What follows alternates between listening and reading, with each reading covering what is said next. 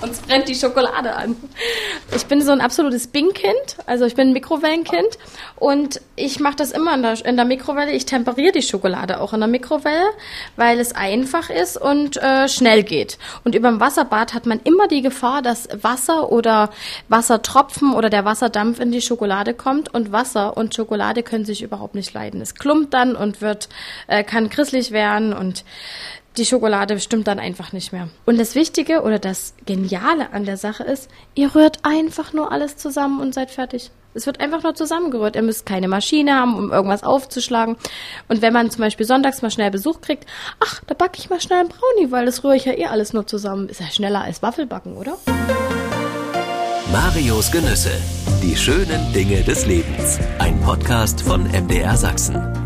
Torten und Brownies leicht gemacht. Das ist das Thema bei Marius Genüsse, dem MDR Podcast für die schönen Dinge des Lebens. Zu Gast Heute Sarah Gierig. Wir sitzen in ihrer Backstube. Sarah Gierig ist Konditorin und wer jetzt sagt Sarah Gierig, habe ich irgendwo schon mal gehört den Namen. Klar, wer in Neustadt Sachsen wohnt, der kennt den Namen auf alle Fälle, aber auch Publikum in ganz Deutschland kennt den Namen Sarah Gierig, denn du bist im Fernsehen aufgetreten, du trittst im Fernsehen auf. Ich sag mal aus unserem Hause ARD Buffet, da bist du die Tortenexpertin. Also erstmal hallo Sarah, Hallo und schön, dass ich da sein darf. Oder dass du da bist, besser gesagt. Genau, danke, dass ich da sein darf. Also wir sitzen hier im schönen Neustadt in Sachsen.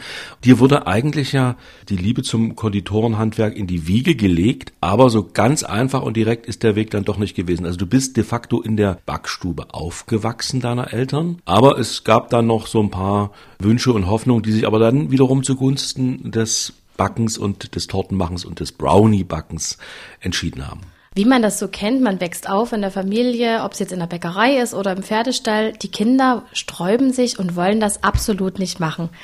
Die sagen, nein, ich will das nicht, den Stress und so weiter und backen und mm, also genauso war ich und habe mir gesagt, nein und habe, äh, wie sagt man, wie, wie, wie finde ich, das wird kap kapituliert?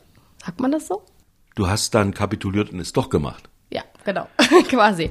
Und zwar war das eine schöne Geschichte auch. Ich bin dann im, mit 14 in Österreich im Skiurlaub gewesen, im wunderschönen Zillertal, habe mir da meinen Arm gebrochen und habe gedacht, ja, was machen wir denn Schönes? Bin ich im Café gewesen und das war das Café, wo ich gesagt habe, boah, Wahnsinn, was es hier alles gibt. Halt so ganz anders als zu Hause. So viele Pralinen und Teegebäck und es war alles so schön und da ist es mir so warm ums Herz geworden und da habe ich gedacht, boah, eigentlich ist der Beruf doch schön. Und dann halt so im Ausland, weg von zu Hause und dann habe ich halt einfach gefragt, bilden Sie auch Konditoren aus? Und die, na klar und waren dann halt auch begeistert, dass ich äh, von einem Familienbetrieb kam, also von der Bäckerei selber und haben dann gleich meine Daten aufgenommen. Ja, das war ging irgendwie ganz schnell. Das Jahr drauf habe ich dann an, angefangen, ähm, ein Praktikum zu machen, zwei Wochen lang und habe da mal so reingeschnuppert. Und es hat mir super gefallen und es ging dann ganz schnell. Das Jahr war vorbei zehnte Klasse rum und ich habe dort angefangen, meine Lehre zu machen. Und ich bin sozusagen in den Beruf reingewachsen. Ich habe gemerkt, ich bin gut in der Schule, mir liegt das von der Hand her und dann macht es natürlich immer mehr Spaß. Ne? Es macht keinen Spaß, wenn man merkt, man kann das eigentlich nicht und ist nicht so gut im Beruf, dann wird man auch nicht so gefördert und es macht dann halt, ja, es ist dann nicht mehr so schön. Aber wenn man das, wenn das Spaß macht und man gut ist, dann wird das immer besser. Und so wurde das um die Jahre ausgeweitet. Also aus einer Bäckerei, aus einer Konditorei in Sachsen nach Österreich und in Österreich die Liebe, die dir eigentlich schon in die Wiege gelegt worden ist, äh, entdeckt, neu entdeckt. Ach, das hast du echt schön gesagt, so ist es tatsächlich. Ja, und Österreich, das erinnert uns natürlich auch an wunderbare Süßspeisen. Also irgendwie ist dann doch die Sachertorte und äh, Schlagsahne, Schlagobers, ja, heißt es, glaube ich. Richtig. Ähm, das kennt man sehr gut. In Sachsen, wir sind natürlich auch süße Naschmäuler, äh, äh Schleckermäuler. Aber irgendwie Österreich hat dann irgendwie noch mal eins obendrauf und das wundert mich jetzt nicht, dass du dort die Begeisterung bekommen hast für die Vielfalt und die Dinge. Was war die Torte, die dich da, die dich dann dort umgehauen hat? Also wo du gesagt hast, ja, das ist ja toll.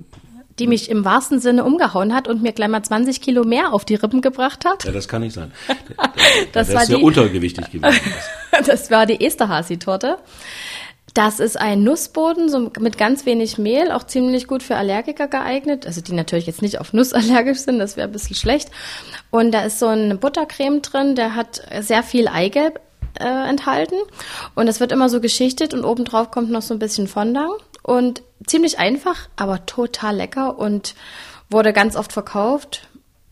Ich liebe das. Das müsste ich eigentlich wirklich mal wieder hier machen. Das habe ich schon lange nicht mehr gemacht. Also gut, dass wir drüber gesprochen haben. Die erste Hasi-Torte, offensichtlich auch mit historischem Hintergrund. Ja, der Name erinnert mich jetzt irgendwie an Geschichte.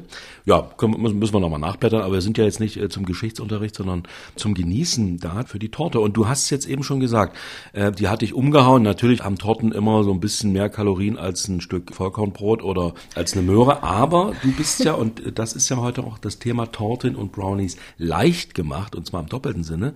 Das heißt also, es soll ein bisschen was dabei sein heute, was man vielleicht durchs Hören auch nachmachen kann. Hier stehen schon ein paar Schüsseln bereit mit den Zutaten für Brownies, weiße Brownies, dann sind es Blondies. Also leicht gemacht im doppelten Sinne, also einmal man kann es äh, gut nachmachen, man kann es gut nachempfinden, aber eben auch vielleicht jetzt nicht die üppigste Torte, aber trotzdem soll es ja schmecken. Ja, Torten sind ja jetzt kein Diätgebäck. das muss man sich nur denken, dass es ein Diätgebäck ist. Also es macht ja vieles im Kopf. Ne? Der Glaube versetzt Berge, sage ich immer wieder. Und wenn mir das Stück Zucker schmeckt, dann schmeckt es auch. Dann ist es ja völlig egal. Ne? Da geht es auch nicht auf die Rippen. Man muss das wenig und genießen. Das ist eigentlich dieses i-Tüpfelchen, dieses Wichtige, dass man das nicht in Massen isst, sondern in Maßen. Und dann macht das auch nicht dick. Da kann man Schokolade und alles essen, völlig egal. Zu dem Brownie, ich habe einen mit Kokos und Himbeer gemacht. Das bringt nochmal so ein bisschen Frische mit rein. Ähm, die Süße kommt aus der weißen Schokolade. Ich habe nur so ein ganz ein bisschen Birkenzucker mit dran gemacht. Das ist ja auch ein bisschen gesünder und äh, nicht so intensiv wie Industriezucker. Dann habe ich ein Dinkelmehl verwendet. Man kann aber auch jedes andere Mehl äh, einfach mal ausprobieren. Das ist überhaupt gar kein Problem, weil wir brauchen ja nicht die Höhe bei dem Brownie, sondern dieses Klanschige, dieses Saftige. Und ähm, ja, im Großen und Ganzen ist da gar nicht so viel mehr dran. Wenn man es mit dunkler Schokolade nimmt, das Rezept, kann man natürlich auch ähm, ein Eiersatz nehmen aus Leinsamenmehl und Wasser. Das ist so ein Eiersatz und dann ist das Ganze vegan. Statt Butter kann ich Margarine nehmen und es ist vegan und sogar noch ein Ticken gesünder, würde ich jetzt mal behaupten. Gerade mit der dunklen Schokolade und ohne Zucker. Ja. Also wir richten uns heute an alle Geschmäcker und du hast jetzt schon verraten, was wir dann backen, ja, was du backst und ich gucke und versuche Ach so, das ich dachte, du machst das. Also naja, ich kann natürlich auch mal versuchen, die Schüssel zu halten. Das wird mir gelingen. Du hast ja die Mengen auch schon vorbereitet. Das ist also, wie man so schön sagt, du hast da schon ein bisschen was vorbereitet. Eben die Torten, du hast äh, so schön gesagt, äh, also es findet im Kopf statt. Ich kenne auch einen Menschen, der sich Tortentester nennt. Gibt's Logra Lograf von Blickensdorf, ein Berliner, Oh. ja, auch ein kleiner Scherzbold, Witzbold, ein Cartoonist, ähm, Karikaturist. Aber er, ähm, ihm gelingt es tatsächlich jeden Tag ein Stück Torte zu essen und er ist rank und schlank und sportlich, trotz seines Alters von inzwischen, glaube ich, über 70 oder 70. Also das heißt, man kann jeden Tag ein Stück Torte essen, ja, dass man die dann auch wirklich genießt. Denn Torte macht ja schon mehr Arbeit, sage ich mal, als ja, einen Eierkuchen zu backen. äh, man muss dann auch äh, davor sitzen und staunen und das Auge und alle Sinne walten lassen. Oder wie ist das? Was ist deine Philosophie dazu? Das klingt sehr schön. Bin ganz deiner Meinung. Und ähm, aufpassen, was man für Rohstoffe benutzt. Also ich bin ja sowieso immer für regional und auch äh, wie am Anfang schon mal genannt, der Zucker ist wichtig. Was für Zucker nehme ich? Man kann auch Ahornsirup nehmen. Einfach die Zutaten ein bisschen austauschen oder viel so mit, auch mit Datteln kann man süßen. Man kann das wirklich sehr bewusst mittlerweile äh, die, die machen. Ne? Ich muss halt gucken, backe ich das jetzt zu Hause? Da kann ich mir viel mehr Zeit dafür nehmen. Oder in der Industrie, also in der Backstube oder in der Konditorei, je nachdem, wie groß die dann auch sind, kann ich auch sagen, äh, habe ich jetzt Zeit dafür? Kann ich wirklich so intensiv damit arbeiten oder nicht? Es gibt ja jetzt auch viel mehr Allergien. Jetzt habe ich auch am Wochenende für eine Freundin eine glutenfreie Torte gebacken. Ist auch sehr lecker mit Maniokmehl. Also warum nicht? Äh, Glutenfreie Torte, das heißt, es kommt dann aufs Mehl an. Also man darf natürlich dann kein Getreidemehl, Weizenmehl nehmen. Du hast Richtig. eben den Namen gesagt. Maniokmehl habe ich mit reingemacht. Genau, die Böden schön getränkt. Ich muss ja nicht unbedingt jetzt süßen mit irgendwelchen Zuckern, sondern ich kann zum Beispiel auch mit Mangopüree oder mit anderen Fruchtpürees süßen. Ich habe dann die Böden schön getränkt und man muss ja nicht zu viel Creme reinmachen. Also man kann da wirklich so sich austoben und so viel machen. Das ist genial. Also du hast eben ja die Esterhazy-Torte genannt. Das ist natürlich eine berühmte Torte, wie die Schwarzwälder oder wie... Die Sachertorte zum Beispiel noch oder die Dobosch-Torte. Also alles, was auch so ein bisschen älter von früher noch ist. Da gibt's auch so viele berühmte Torten. Mittlerweile gibt's dann schon wieder ganz neue Trends und die sind dann vielleicht, reden wir noch mal in 20 Jahren, sind die dann berühmt oder ganz trendig. Ne? Genau, das meinte ich, denn du, also die alten Torten, die alten Rezepte, die klassischen Torten haben dich inspiriert, hast eben die, die, schöne Geschichte aus Österreich erzählt, aber du erfindest ja auch Torten, ja, du bist also auch diejenige, die vielleicht dann mal in die kulinarische Geschichte eingeht, weil eine Torte von dir, ja, über die Jahre von Mund zu Mund im wahrsten Sinne des Wortes gegangen ist. Gibt so Torten, die sich schon, also die du immer wieder backst, weil die gut ankommt, die, wo die Rezeptur von dir stammt? Die Rezepturen sind im Grunde genommen nichts Neues, man ist nur innovativ bin ich der Meinung. Also ich gehe irgendwo hin und wenn es in Barcelona ist, sehe irgendwas, habe das probiert und denke mir so, wow, was ist da jetzt drin? Dann nehme ich dieses Stück Torte oder dieses Törtchen ganz genau auseinander. Das sieht manchmal ein bisschen lustig auf dem Teller auf, aus und mir darf wahrscheinlich auch niemand zugucken. Aber dann überlege ich, ah, wow, da ist jetzt Avocado mit drin, genial. Oder da ist jetzt noch ein bisschen mit Joghurt und ein paar Himbeeren. Und dann versuche ich zu Hause das nicht nachzumachen, sondern mache eine Innovation und versuche das dann anders schön lecker zu machen, was für mich, wo ich sage, ja, damit kann ich mich jetzt anfreunden und das passt jetzt auch vom zeitlichen her und das schmeckt unseren Leuten gut. Man kann das ja immer nicht sagen, ne? In Russland, denen, die wollen richtig viel Buttercreme haben und das muss richtig süß sein. Und bei uns hier die Gegend, die will es halt ganz leicht und fruchtig, nicht so viel Zucker, bisschen mit Joghurt und ja, kein Buttercreme. Man muss das halt, was man sieht und was man irgendwo mit den Augen klaut, muss man dann auch wieder zu Hause so umsetzen, dass es den Leuten dann hier schmeckt. Und meine absolute Lieblingstorte, die ich auch viel, ich tue ja auch viele ähm, Prüflinge auf die Prüfung, also auch viele Lehrlinge auf die Prüfung fit machen. Du bist äh, Konditorenmeisterin inzwischen, da bist du schon mit 20 oh, schon geworden. Schon eine Weile, ja, genau, schon so lange her. Äh, Wahnsinn. Wann bist du geboren, ganz, weil du 86. ja, Jahrgang 1986, mit 20 schon Konditorenmeisterin, deshalb bildest du auch aus. Du hast es jetzt eben kurz angedeutet. Also du bist dann für den Nachwuchs zuständig.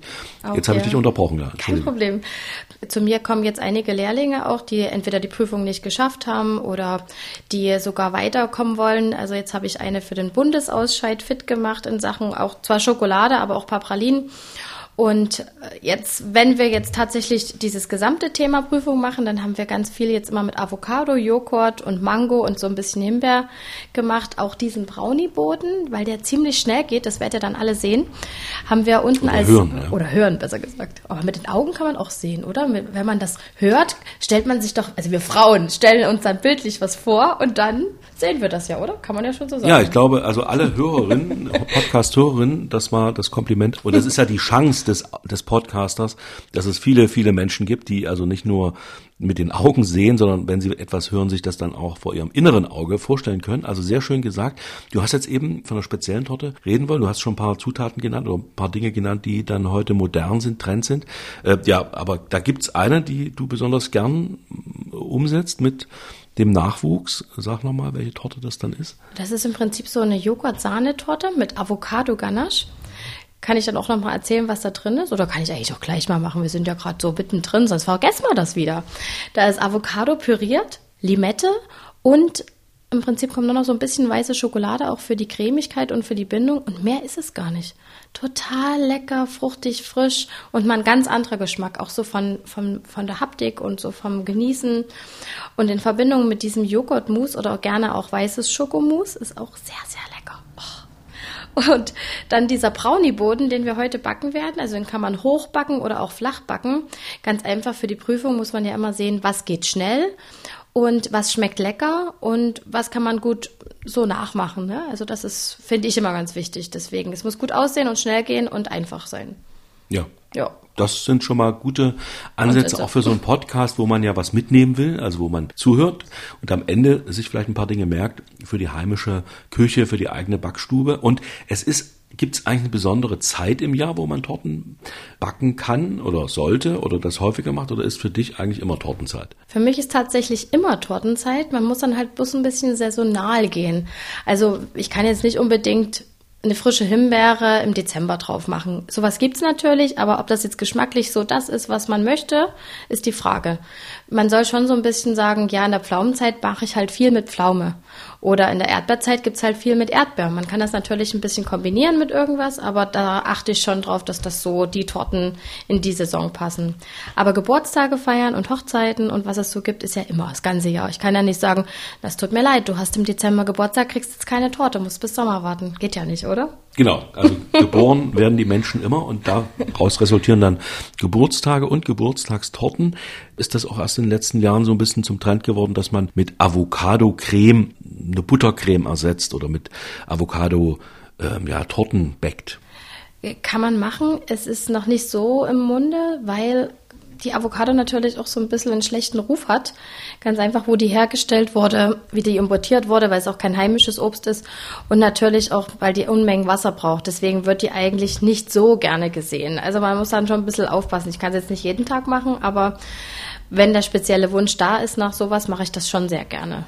Mhm. Also gut, ich merke schon, du wägst auch ab zwischen mhm. eben saisonalen Produkten, die dir schon äh, wichtig sind, also die Erdbeeren in der Erdbeerzeit und die Pflaumen in der Pflaumenzeit dann im Herbst oder im Spätsommer.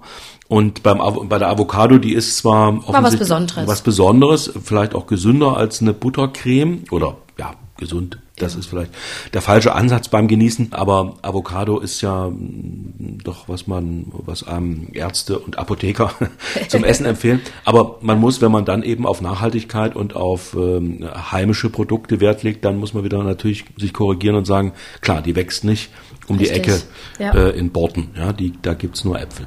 Richtig, genau. Aber interessant erstmal so als Zutat, dass man damit auch experimentieren kann. Wie viel Torte isst du eigentlich? Also ich habe eben vom, vom Tortentester gesprochen, der sich jeden Tag, also der backt die ja nicht selber, der geht dann in eine Konditorei, setzt sich dahin, bestellt sich also mit großer Zeremonie sein Stück Torte und äh, guckt das und fotografiert dann auch nochmal und dann isst er davon. Wie ist es bei dir? Naja, ich würde sagen, also irgendwann hat man das satt, was man zu Hause kocht oder backt. Also ich gehe ja sehr gerne irgendwo anders hin und esse gerne irgendwo anders was. Ich bin da auch nicht so kompliziert, gebe ich ganz und offen und ehrlich zu. Ich gehe gerne mal zum Bäcker und ich gehe auch gerne mal zu meiner Freundin, die immer extra für mich backt. Also ich freue mich da, wenn meine Freundinnen wissen das schon, dass ich absolut gerne hausgebackenen Kuchen esse zum Beispiel und dann experimentieren die rum und dann sagen die, ich habe was Neues probiert, du musst das unbedingt mal dein Urteil geben. Oder ich habe auch so eine kleine süße, naja, so ein kleiner Fan hier aus Neustadt von mir und die backt für ihr Leben gerne. Sie hat da jetzt mal ein Stück Torte vorbeigebracht und der wollte unbedingt mein Urteil haben. Und ja, ich mag sowas, ich liebe das. Also ich esse gerne mal woanders was. Was und war das für eine Torte, die dich da so das war so überraschen mit, sollte? Mit, mit, äh, in, sie hat mir da gar keine Antwort gegeben. Das war so ein bisschen derberer, saftiger Boden mit einem Schokocreme drin, aber das war auch nicht so süß und außen war so Schokolade. Also es war sehr einfach, aber sehr, sehr lecker. Also sie ist, ich glaube, 13. Ich habe mich gefreut. Ich fand das gut. Also das Tortenessen hast du dir genauso wenig abgewöhnt wie das Tortenbacken, weil davon lebst du ja. ja. Und du hast ja eben auch schon verraten vorhin, dass du also auch im Ausland dann mal in die Konditorei gehst, also angefangen in Österreich, aber das Barcelona-Beispiel fand ich auch ganz interessant. Dass überall. Du dann, ich suche ja, überall die Konditoreien. Zum Beispiel? Ja. Ich war in Cusco. Da war eine geniale Konditorei. Das Café war so schön. Das war alles so im Vintage-Stil und so. Also man hätte das nie vermutet, dass in so einem kleinen Hochlanddorf, dass es dort sowas gibt. Cusco. Cusco in Peru. Ja, und ja, da Wahnsinn. wird auch äh, ja, ganz Konditorenhandwerk gepflegt. Wahnsinn, ja. Also überall auf der Welt gibt's irgendwo sowas Tolles. Dieses Ellenbogenprinzip, das sollte eigentlich heutzutage nicht mehr sein. Es ist viel schöner, wenn alle miteinander verbunden sind und und vernetzt sind und sich mal austauschen und ein paar Ideen bringen. Und das finde ich viel schöner, als wenn man so ein Ich-Mensch ist. Oder? Auf alle Fälle. Und du hast ja offensichtlich, nachdem in deiner Kindheit so ein bisschen das Hadern war mit dem Beruf deiner Eltern oder äh, diese Umgebung, in der du aufgewachsen bist, wo man auch den Druck gespürt hat. Aber dann kam irgendwann eben diese schöne Geschichte. Und du hast dann richtig Karriere gemacht oder machst immer noch Karriere, nicht oh zuletzt. Gott, das klingt ja. Ja, also einerseits ja offensichtlich ganz richtig im Beruf, aber eben auch äh, hin zur Öffentlichkeit. Das große Backen, da warst du dabei, dann auch in ARD Sendungen folgt dann daraus auch nochmal eine Inspiration, weil man mehr Leute kennenlernt und äh, auf einer Bühne ist, wo man vielleicht eben dann auch, naja, in Anführungszeichen ein Star ist? Oh Gott, kein Star. Ich bin immer auf dem Boden geblieben und bin immer noch sehr bescheiden. Das ist mir ganz wichtig. Und das Schöne an der ganzen Sache, wie das so abgelaufen ist, es ging eigentlich mit meinem Schokoladensommelier los, dass die Leute irgendwo auf einen aufmerksam geworden sind. Ich war im MDR-Verbot Und das war eigentlich so meine, mein, mein Sprungbrett, meine, ja, die, die Tür ging dort auf. Und dann kam immer wieder irgendjemand, der irgendwas schreiben wollte oder irgendwas sehen wollte, mich irgendwohin eingeladen hat. Also ich habe nie irgendwas äh, mich beworben oder so. Das ging wirklich so, eine Tür geht auf, eine zu. Das war wirklich richtig interessant und schön. Man lernt viele Leute kennen, man bringt immer wieder was mit von dort, was man dann halt zu Hause umsetzen kann, ob es Ideen sind oder ja, das ist auch so, wenn man selber, wenn man immer sich im Kreis dreht, da wird nichts Neues. Man muss immer wieder mal nach, nach oben gucken, nach links, nach rechts und sich selber mal so ein bisschen, also man, also ich brauche immer ein Ziel im Leben. Ich weiß, nächste Woche ist das und das und das und das und das motiviert mich und das finde ich ganz wichtig, dass man sich selber immer wieder motiviert und anstichelt und dann kommen die Ideen. Dann sitze ich da und sage, oh, ich habe schon wieder eine Idee. Und jetzt habe ich wieder eine Idee. Und so, so läuft das eigentlich in meinem Leben ab. Das ist eigentlich das, das Schöne und Geniale, dass man sich immer wieder weiterentwickelt. Marius Genüsse, die schönen Dinge des Lebens. Torten und Brownies leicht gemacht ist heute das Thema in der Backstube von Sarah Gierig. Und sie hat eben von den Zielen gesprochen, die sie hat. Und da scheint es ja nicht dran zu mangeln. Was wären dann so die nächsten Ziele? Also man kann offensichtlich im Bereich auch des Konditorenhandwerks auf ähm, ja, die ganze Welt bereisen. Was sind aber so die konkreten nächsten Ziele? Also eigentlich bin ich schon so, dass ich ein bisschen so nicht in den Tag hineinlebe, aber ich mag es, wenn man wenn man sich auf was freut, aber ich will jetzt nichts äh, beeinflussen, sondern ich warte eigentlich, bis es zu mir kommt. Also ich suche nicht das Glück, sondern das Glück findet mich. Klingt auch lustig, oder? Aber ja, so kann man das auch sagen. Eine, auch eine Methode, die ja. offensichtlich bei dir zu großen Erfolgen führt und geführt hat.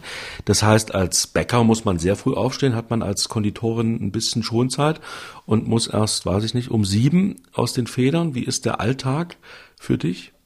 Bei uns ist es tatsächlich so, dass ganz viele Kundschaft auch aus Dresden oder so kommt und die wollen dann halt um sieben auf Arbeit oder um sechs und nehmen dann halt die Törtchen mit. Das heißt, ich stehe um drei auf, meine Mitarbeiterin, die fängt noch eher an, weil die machen die ganzen Kuchen. Der Ofen muss ja bestückt sein. Es kommen zuerst die Kuchen rein, dann die Brötchen, die Brote. Das ist da so ein Ablauf und ich fange halt ein bisschen später an und bin dann halt auch für die Kundschaft da. Also ich gehe auch ganz viel in den Laden, weil die Menschen, die wollen auch was Greifbares haben. Die wollen auch mal mit mir reden oder die wollen mal von mir beraten werden. Also das ist mir ganz wichtig, dass ich mich da so ein bisschen reinteile. Und deswegen um drei, schöne Zeit, oder? Naja, die eine sagt so, der andere so. Also manche gehen um drei ins Bett, andere stehen auf. Ähm, das, weil du eben die Formulierung gefunden hattest, in den Tag hineinleben. Naja gut, wer früh aufsteht, kann dann auch tatsächlich in den Tag hineinleben. Was sind da aktuell so für Törtchen und Torten äh, in der Auslage bei dir hier in der Konditorei in Neustadt Sachsen? Momentan haben wir es sehr fruchtig. Jetzt geht es ja auch wieder auf die Fastenzeit zu. Oder ist das jetzt? Ja, geht ja, ja genau. Ja. Februar mhm. bis Ostern, ja, darf man eigentlich, äh, genau. äh, darf man fasten, ja. Aber es geht ja, wie wir heute noch kennenlernen, äh, ganz Fastest genau. du? Ich faste nicht. Also ich nehme mir das immer vor, ne? aber das ist ja nie zu spät, sagt man, und selten zu früh. Also verschiebe ich das aufs nächste, auf, aufs nächste Jahr. ja, wir können es uns ja auch leisten. Das heißt, äh, die Fastenzeit spielt aber schon eine Rolle, auch ja, bei deinen Rezepturen. Ja.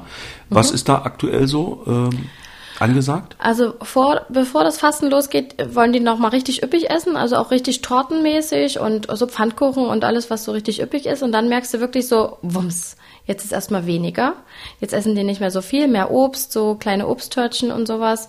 Also es gibt ja solche und solche. Es ist auch nicht mehr so streng wie früher, aber da wir ja so auch nah am Sorbischen sind, ist es schon noch ein bisschen so. Aber in dieser Zeit wird nicht ausgeruht, sondern es geht ja dann auf Ostern zu. Das heißt, ich gehe schon voll auf die Osterproduktion. Du hast auch von Trends gesprochen. Was ist, was gibt's so für Tortentrends? Das sind ja nicht unbedingt dann Torten, die man ganz leicht nachmachen kann. Also das richtet sich dann schon an Profis, wie du Anna bist.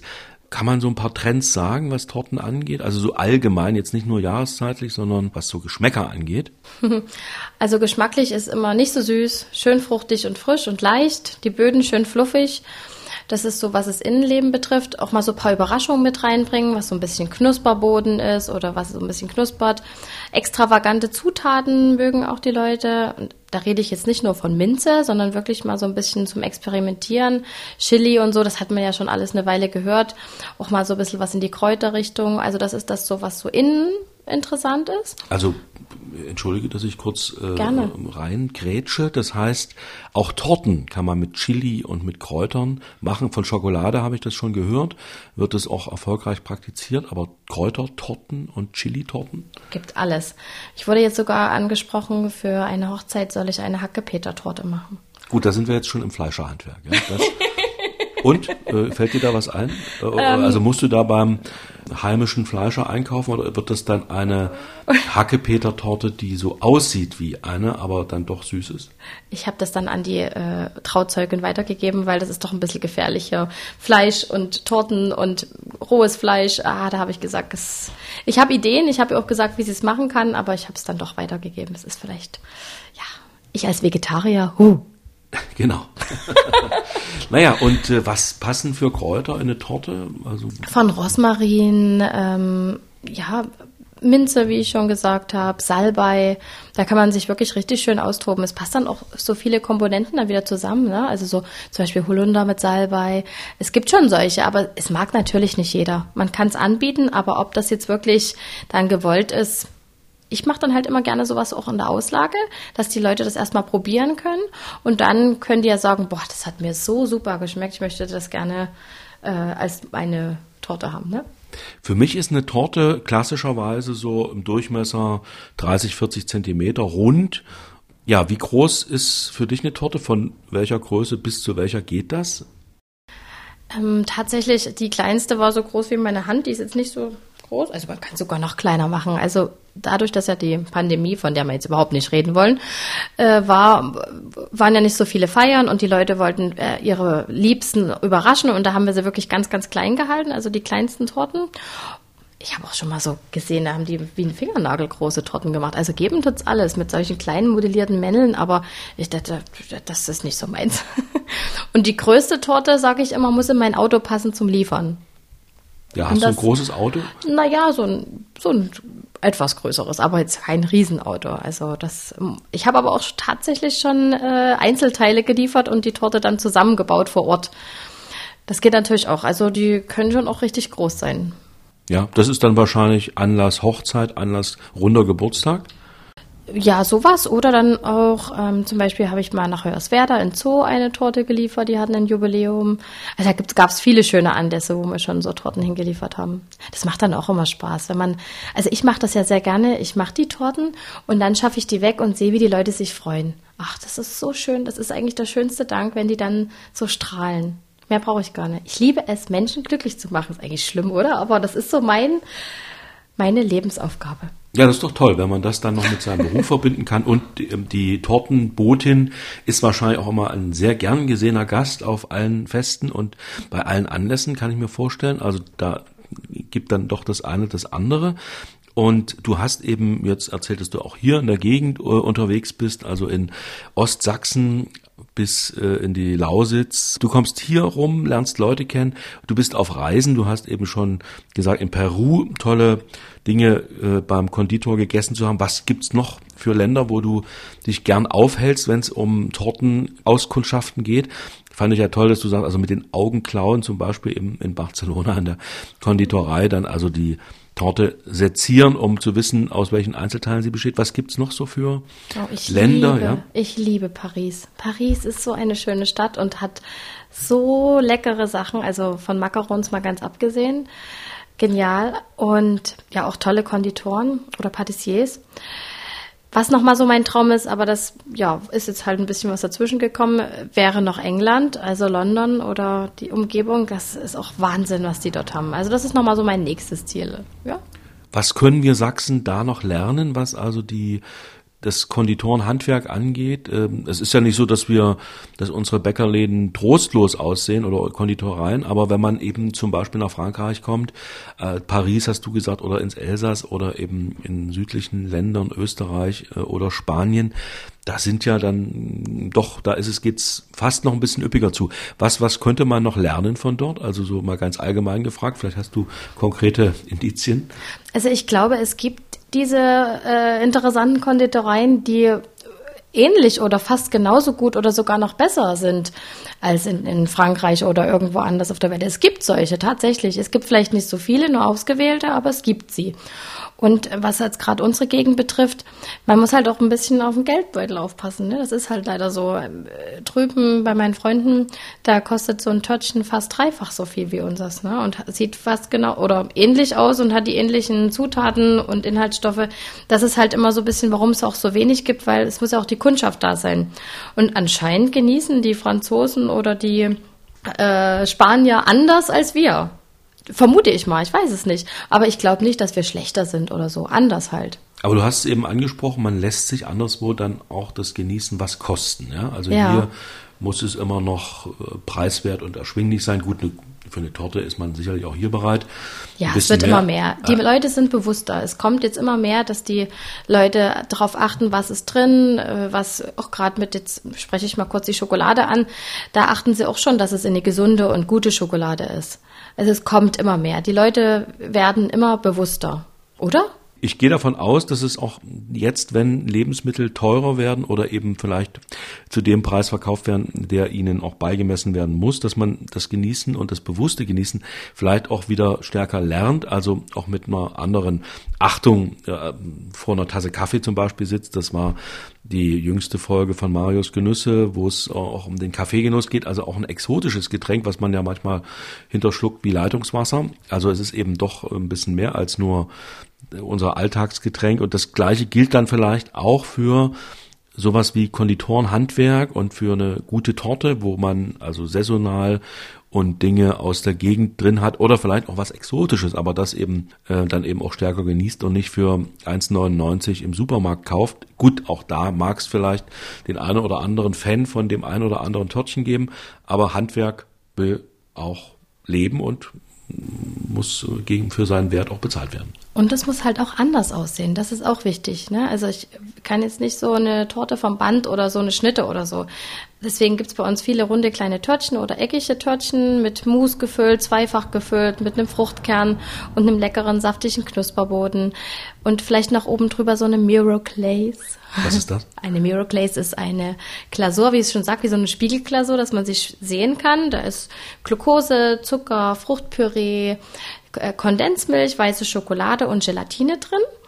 Das ist so eine Zusammensetzung und die hält sich auch eine Weile. Man kann die auch immer wieder warm machen. Also eine Woche im Kühlschrank ist kein Problem. Und dann hat man so eine leckere Glanzglasur. Sowas gibt's natürlich im Supermarkt nicht. Also der Würde ich jetzt behaupten, oder? Ich, ich gehe so selten in die Süßwarenabteilung. Ja, der essbare Spiegel. Ja, oh, das klingt gut. Ja, wunderbar. ja, da, das muss ich unbedingt Also, mal äh, mir auf meinen Zettel der Genüsse schreiben, um mir das irgendwann mal vielleicht bei dir äh, im, im Laden gibt's bei dir oder muss man Ja, bestellen? Oder kann man bestellen, ja. Kannst du bestellen und gibt's auch jeden Tag so zu kaufen. Wer anderer Meinung ist oder vielleicht der gleichen Meinung ist und das gern mitteilen will, Marius Genüsse, der Podcast für die schönen Dinge des Lebens bei MDR Sachsen. Es gibt die Möglichkeit, eine Mail zu schreiben über mdrsachsenradio.de oder auf der Plattform, auf denen Sie diesen Podcast hören. Da freuen wir uns alle und vielleicht ist das auch ein Gruß an Sarah Gierig mit einer interessierten Nachfrage zu ihrem Handwerk oder ein Tipp was sie vielleicht noch nicht weiß, obwohl das schwer fallen sollte, dürfte.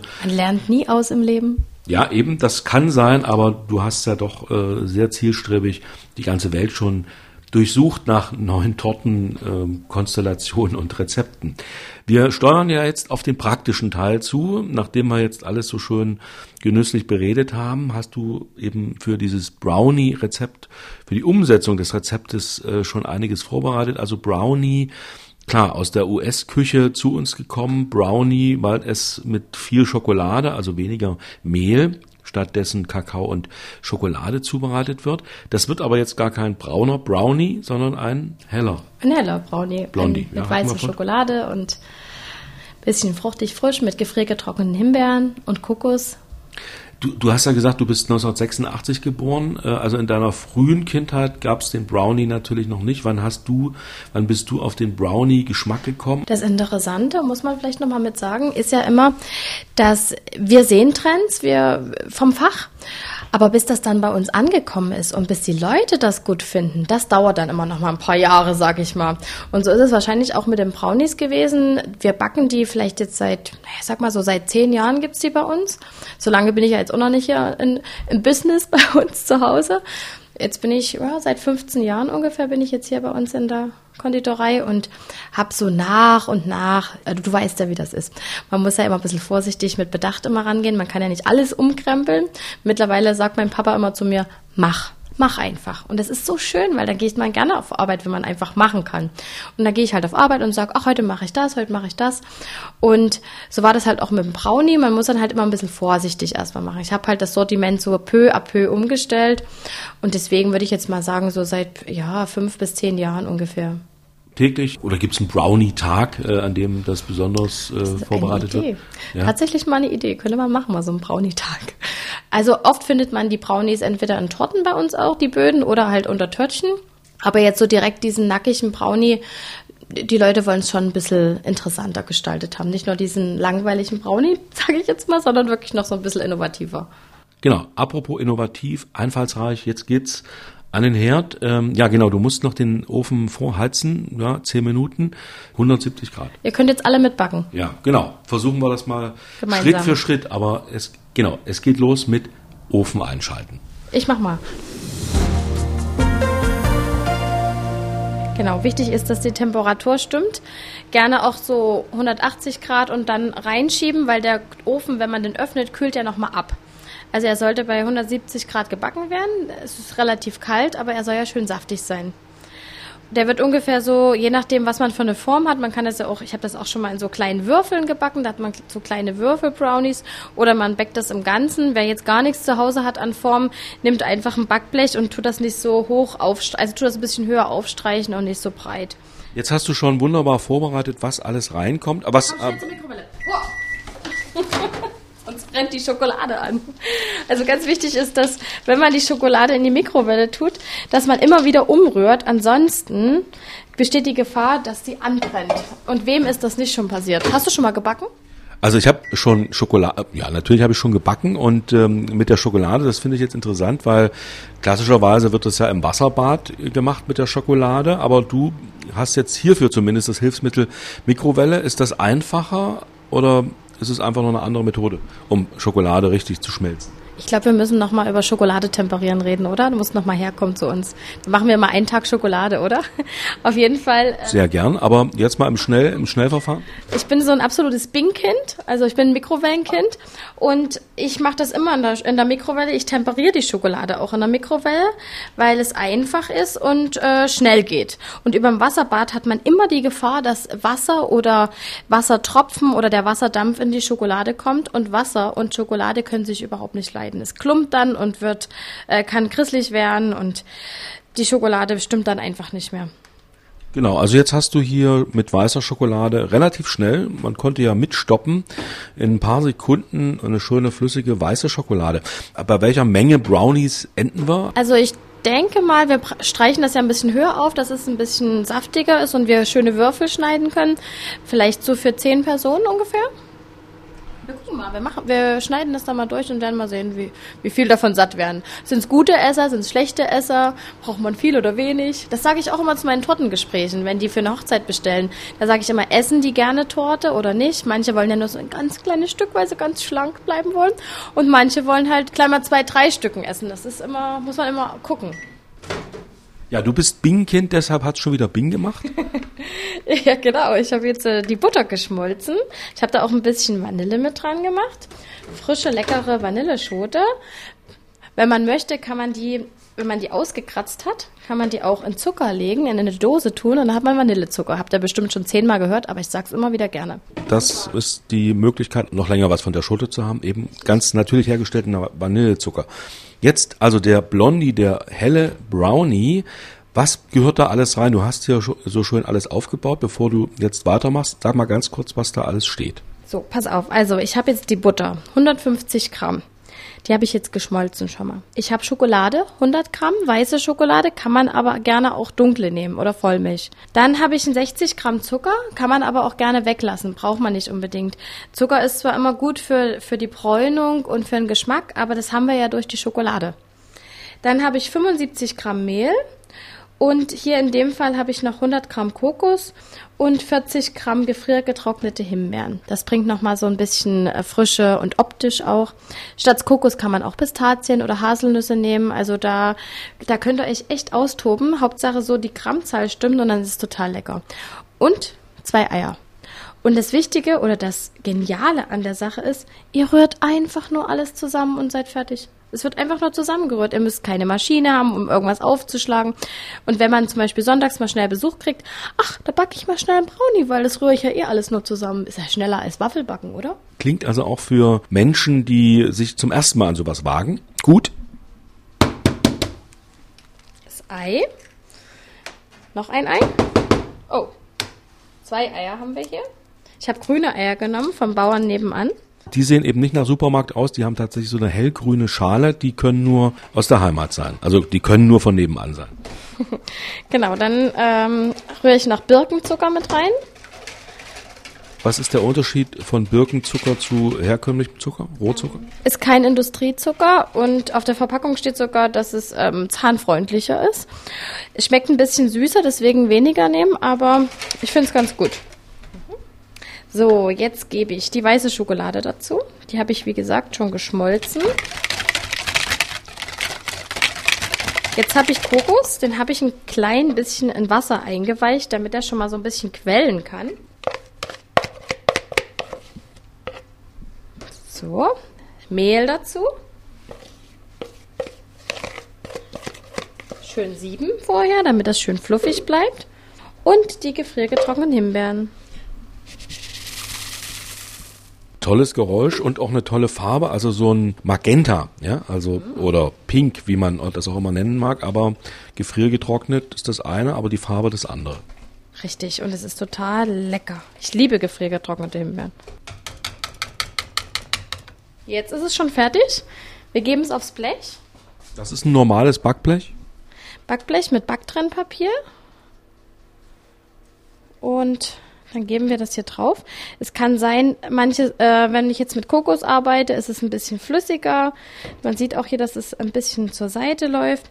Wenn ich jetzt zum Beispiel mit Haselnüssen arbeite, ist es noch eine ganz andere Bindung. Da läuft das nicht so, da muss ich das eher aufstreichen. Aber hier läuft es einfach schön breit und dann schiebe ich es in den Ofen rein und dann ist es schon fertig.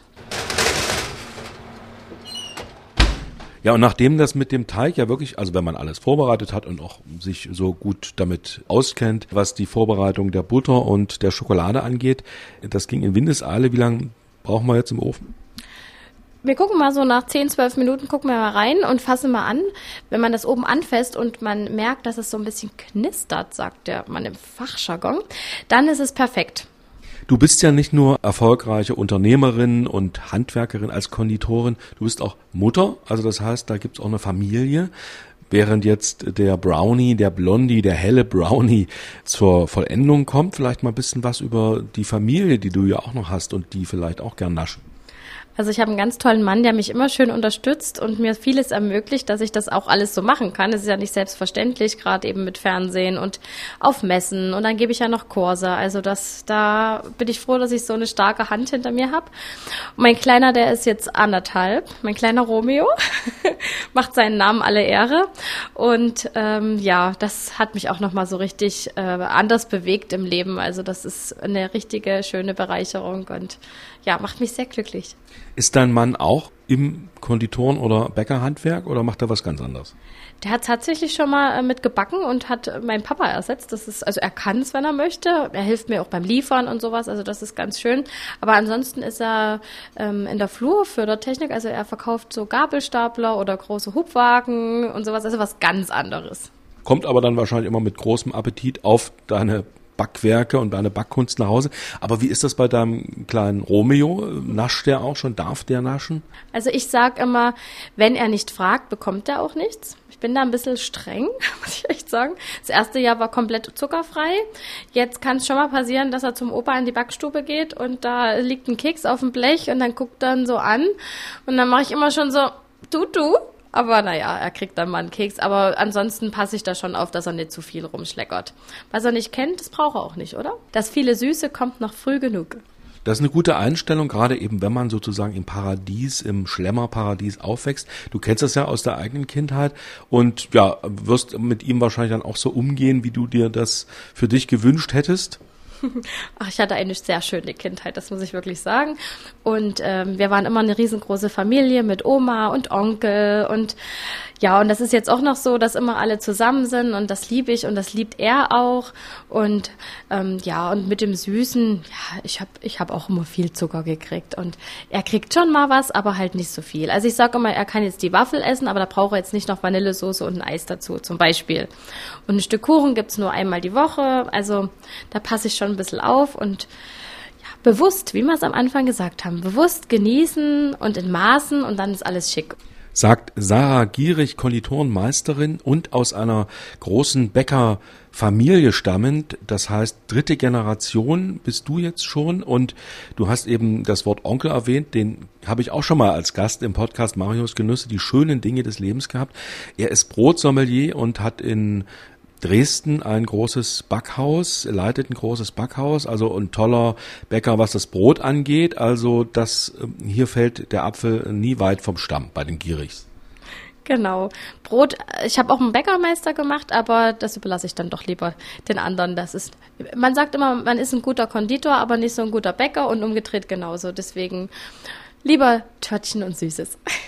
Nun ist das ja bei Bäckern oft so, dass sie viele Filialen haben, also ein Stammhaus und dann dort noch ein Lädchen oder vielleicht ein Wagen. Gibt's bei dir nur die Konditorei hier oder reist du auch übers Land äh, mit oder hast anderswo noch Filialen? Wir haben hier so ein Bäckerauto, was siehst du hinter uns? Genau, das reist so ein bisschen auf die Dörfer und äh, fährt die Brötchen hin. Und ansonsten ist es mittlerweile so schön, dass die Kundschaft wirklich von außerhalb zu uns kommt und ähm, die, die süßen Sachen mitnimmt. Unser Hauptgeschäft ist einfach Konditorei und Bäcker, also Bäckerei auch, aber halt mehr Konditorei. Und dann ähm, kommen die von überall her oder wir liefern irgendwo hin. Jetzt wird nochmal geguckt. Bloß mal rein, ne? Wie es schon aussieht. Riechst du das? Es, es riecht ja schon die ganze Zeit toll, fruchtig und eben nach Schokolade, weil das ist so oder so, ob nun hell oder dunkel, immer der Hauptbestandteil des Brownies. Ja, es riecht nach Schokolade auf jeden Fall. Genau. Wir haben jetzt schon ein bisschen über die Trends gesprochen und Einflüsse, die von anderswoher kommen, die du von anderswoher dir abguckst. Aber wir sind ja auch in Sachsen in einer traditionsreichen Gegend, auch was das Back- und Konditorenhandwerk angeht. Gibt's da so ja auch alte Rezepte oder alte traditionelle Torten oder Backwerke, süße Backwerke, wo du sagst, das verlangt man hier immer wieder und das machst du und kannst du auch? Das ist richtig. Man darf natürlich nicht vergessen, man kann nicht nur die ganzen neuen Trends bringen. Die ältere Generation ist zwar sehr offen für so neue Trends und, und wollen auch diese neuen Törtchen, aber man muss trotzdem immer noch so ein bisschen die Kirche im Dorf lassen und auch wieder die alten Sachen. Also die Leute wollen gerne ein Buttercremeschnittchen. Da kann ich mich zehnmal umdrehen und sagen, oh nein, aber die lieben das. Oder Rumspitzen oder so ein Windbeutel mit Sahne gefüllt. Die lieben das einfach. Und man muss halt immer so ein bisschen was Neues und was Altes. Und das versuche ich auch meinen Prüflingen Training, bei der Prüfung mitzugeben, dass ich immer sage, macht ein bisschen was Altes mit, ne? Diese Tradition. Oder bei den Friseuren ist es auch so, die müssen noch eine Lockwelle machen, verlangt kein Mensch mehr. Aber es soll nie alte äh, Traditionen oder alte, das alte Handwerk verloren gehen, finde ich. Man soll das immer, man kann das anders machen oder neuer, aber man soll diesen alten Grundbaustein immer beibehalten. Du sagst Windbeutel, kenne ich natürlich auch aus meiner Kindheit gibt's ja auch überall, zum Glück noch. Liebesknochen, toller Name, den habe ich mir auch gemerkt, äh, sehe ich gar nicht mehr so oft, aber Liebesknochen könnte man bei dir auch noch kaufen, auch noch kaufen. Die gibt's jeden Tag bei uns. In Frankreich äh, sagt man Eclair. Ja, also Eclair, also toller Name, aber Liebesknochen auch nicht ganz schlecht. Gibt's noch, wird verlangt und gehört zum traditionellen Konditorengebäck. Ja, so eine Brandmasse ist ja auch nicht so einfach. Ist wieder dieses ursprüngliche, schöne Genau. Und immer wieder anders. Und das kauft man dann auch lieber, aber wir sind ja heute zum Motto angetreten, Torten und Brownies leicht gemacht. Also über die Torten haben wir heute vorrangig geredet. Jetzt ist aber eben ein Brownie, ein heller Brownie, ein Blondie im Ofen. Wir haben noch ein bisschen Zeit, der soll ja gut durchgebacken sein, aber ich merke schon, das ist wirklich was auch äh, was Schnelles, wenn man die Zutaten zu Hause hat und plötzlich überraschend Besuch vor der Tür steht, was ja heute nicht mehr so oft vorkommt wie früher in Zeiten von Handys und Smartphones, wo man sich quasi ununterbrochen vorwarnen kann, dass man gleich vor der Tür steht. Aber sollte das doch mal passieren, wäre das jetzt so ein Tipp, wenn der Kuchen ausgegangen ist oder eben man keinen gekauft hat, kann man das schnell backen. Ja, und so eine Schachtel Eis hat man auch immer zu Hause. Wenn man jetzt den warmen Kuchen aus dem Ofen nimmt mit so einem leckeren Kugel Eis so rein und ein bisschen Sahne vielleicht, manchmal hat man auch so eine Sprühdose noch zu Hause, dann ist das doch super, oder? Mm, ein paar Früchte? Ach, ein Traum ein Traum und Sprühdose. Geht auch. Muss man nicht unbedingt haben, aber wir wollen ja ein bisschen die, die gesamte Bandbreite. Wir wollen es jetzt nicht übertreiben. Ich glaube nicht, dass jeder jetzt, oder es gibt doch auch so von, von so diversen Anbietern, wo man einmal schüttelt und dann ist die Sahne schon geschlagen. Sowas gibt es auch mittlerweile, ne? Also es gibt jetzt schon viel, was man so alles nehmen und machen kann. Ja, und immer offen sein, eben auch für Neues und Innovatives. Ich bin schon gespannt, weil der Duft, die Duftwolke intensiviert sich und zwar zum Guten, zum Besten. Jeder große Koch, jede große Köchin hat natürlich längst ein Buch geschrieben oder mehrere. Das ist klar, man will ja auch, wenn man jemanden kennt als Koch oder Köchin, dann davon nutznießen, also Rezepte weitergegeben bekommen. Wie ist es bei dir? Gibt's von dir schon was? Also ist tatsächlich was in Planung. Meine beste Freundin hatte Druckerei und da haben wir mal so rumgesponnen und gesagt, eigentlich müsste man mal so ein paar Rezepte in dem Buch verfassen. Und ähm, dann haben wir das jetzt so, ja, ich weiß nicht, ob das jetzt so professionell ist. Ich denke mal schon, aber einfach so, das nennt sich einfach so Sarahs Lieblingsrezepte zum so einfach nachmachen. Und alle Rezepte, die ich jetzt, die schon mal irgendwo aufgetaucht sind, ob es eben beim großen Backen sind oder ob es im AD-Buffet ist, irgendwo, die Rezepte habe ich mal so gesammelt und aufgehoben und habe die dann in so äh, Seiten verfasst und dann haben wir das jetzt mal in Planung und es ist eigentlich, ich hoffe noch vor Ostern kann man es dann kaufen. Noch vor Ostern heißt, also man kann sich zu Ostern schenken und auch zu Weihnachten. Also es wird auf alle Fälle das große Buchereignis werden von Sarah Gierig, Konditorenmeisterin und Königin der Torten und ja, Brownie Queen, wie, wie, man natürlich sagt, wenn man von Brownie spricht. Was sind da für Rezepte drin? Also vielleicht so ein paar Sachen, auf die man schon gespannt sein kann? Auch die Brownie-Rezepte sind drin. Ähm, verschiedene so Teegebäck, Pralinenfüllungen sind drin, dann das Power-Ei, was vom großen Backen war, schokolierte Erdbeeren, also so richtig verschiedene, so von Böden angefangen bis Massen, bis Cremes, bis Pralinenfüllung und ja, also das, also ein bisschen von jedem, würde ich jetzt mal sagen. Das Power-Ei, kannst du da vielleicht noch drei Sätze dazu verlieren? Das Power-Ei, das hat einen Boden aus so einer Schokoladenerde, nennt man das. Dann kommt, innen drin ist so ein leckeres äh, Joghurtmus, ein flüssiger Mango-Yuzu-Kern. Außenrum ist so eine knackige Schale, so aus Schokolade. Und äh, wird so ein bisschen abgegoldet und abgegülden, gegoldet, wie auch immer. Und, und sieht dann halt wirklich aus wie ein Ei. Wenn man es anschneidet, läuft dann dieses Eigelb raus. Und wir nennen das halt das Power-Ei. Ja, klingt gut und schmeckt wahrscheinlich noch besser. Also all das wird dann die Überraschung sein in Sarahs Lieblingsrezepte, noch vor Ostern wahrscheinlich in jeder guten Buchhandlung. Bis jetzt wollen wir es erstmal nur in Neustadt. Direkt jetzt irgendwelche Buchhandlungen habe ich noch gar nicht angesprochen, weil ja, ich bin da auch ein bisschen schüchtern, auch wenn man es nicht denkt. Ich will erstmal sehen, wie das so läuft. Erstmal gucken. Oder einfach Kontakt Marius Genüsse, die schönen Dinge des Lebens. Wer einfach mal eine E-Mail schreiben will und fragen möchte, wann es und wo es dieses Buch gibt von Sarah Gierig, Konditorenmeisterin und auch Fernsehköchin, Fernsehkonditorin, der schreibt einfach eine E-Mail Kontakt über mdrsachsenradio.de. Da würden wir uns alle freuen.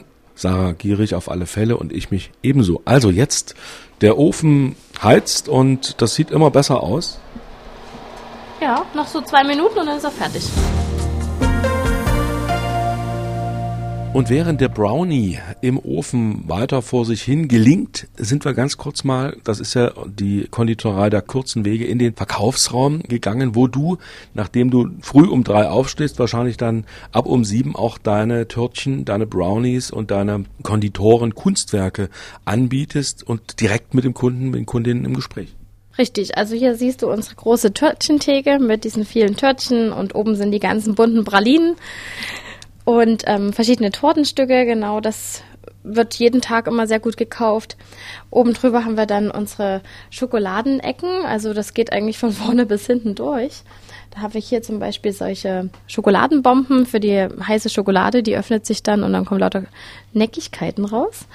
Dann gibt's auch viel Bruchschokolade in allen äh, Geschmacksrichtungen, von weiß bis zartbitter, 70 oder 80 Prozent und mit verschiedenen Geschmacksrichtungen. Also es gibt zum Beispiel auch Mango-Joghurt-weiße Schokolade, die schmeckt richtig frisch und fruchtig.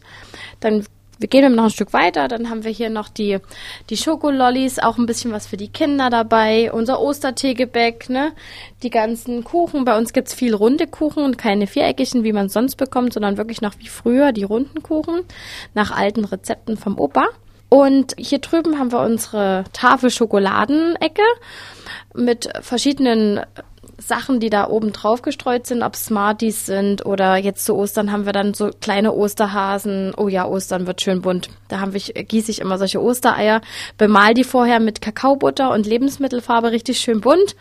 Dann habe ich schon vorbereitet gehabt mit so kleinen Osterhasen, die habe ich modelliert und habe die da so reingesetzt. Also Ostern ist absolute Lieblingssaison, weil da kann man sich so schön bunt und toll austoben. Ach, ist echt schön mit Schmetterlingen und, und kleinen Küken und Schäfchen. Ja, und wer sich davon überzeugen will, eben hier in Neustadt Sachsen, Bahnhofstraße 6, gibt's diese wunderbare kleine Konditorei. Das ist ja noch ein Laden, wie man das seit Jahrzehnten im ländlichen Bereich oder auch in kleineren Städten, also Neustadt sagt ja schon, ist eine Stadt, eine Kleinstadt, aber so ein schöner kleiner Laden, wo man kommt und dann, wenn gerade niemand hinter der Theke sein sollte,